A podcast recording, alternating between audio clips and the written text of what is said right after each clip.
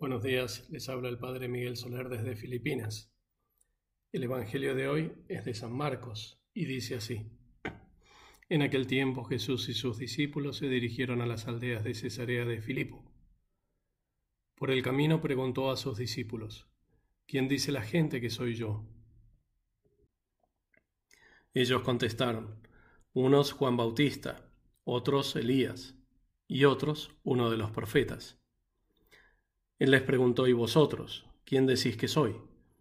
Pedro le contestó, Tú eres el Mesías. Él les prohibió terminantemente decírselo a nadie y empezó a instruirlos. El Hijo del Hombre tiene que padecer mucho, tiene que ser condenado por los ancianos, sumos sacerdotes y escribas, ser ejecutado y resucitar a los tres días. Se lo explicaba con toda claridad entonces Pedro se lo llevó aparte y se puso a increparlo. Jesús se volvió y de cara a los discípulos increpó a Pedro. Quítate de mi vista, Satanás. Tú piensas como los hombres, no como Dios. Palabra del Señor.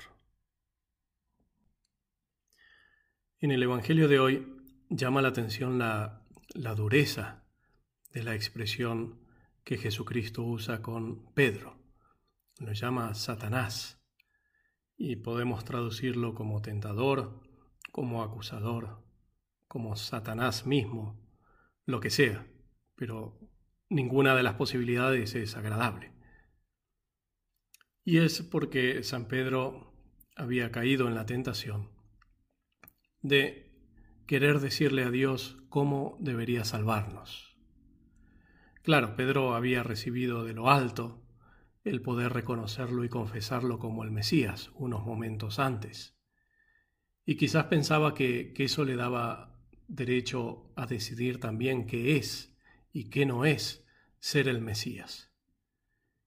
Y también a decirle a Cristo que ese ser el Mesías no, no debía pasar por tanto sacrificio, por la humillación y por la muerte es decir, por la cruz.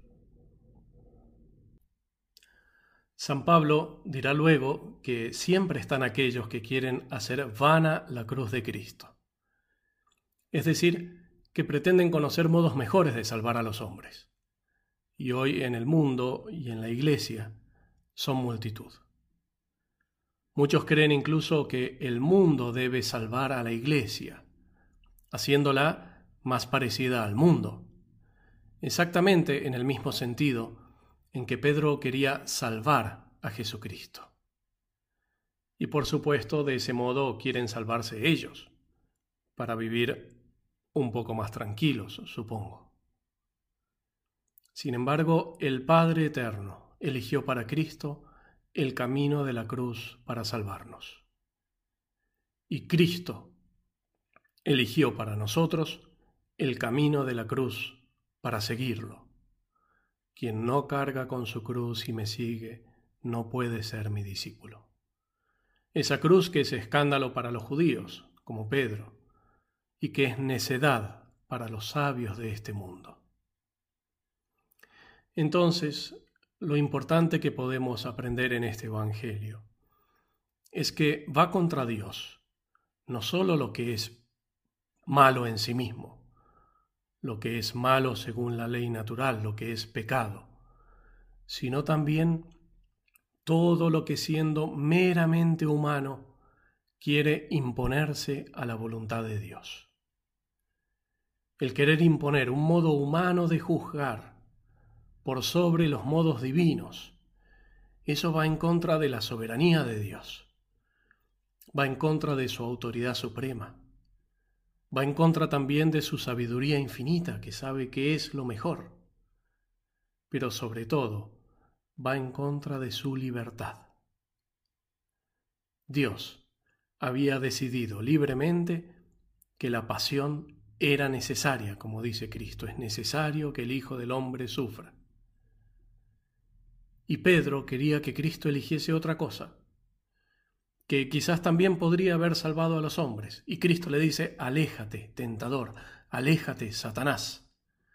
No propongas cosas buenas pero que no son según el plan de Dios.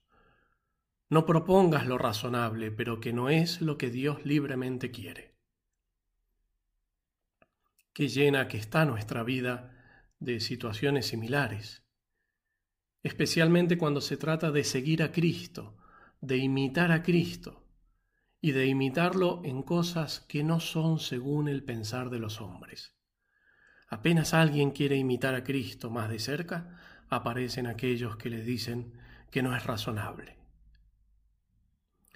Y es tan fuerte esta expresión de Cristo, apártate Satanás, porque ir en contra de la libertad de Dios es ir en contra de su amor, porque la libertad es el ámbito del amor.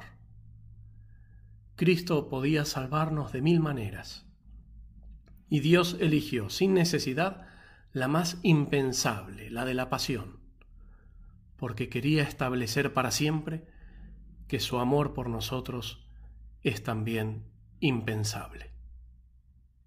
Que la Virgen nos bendiga.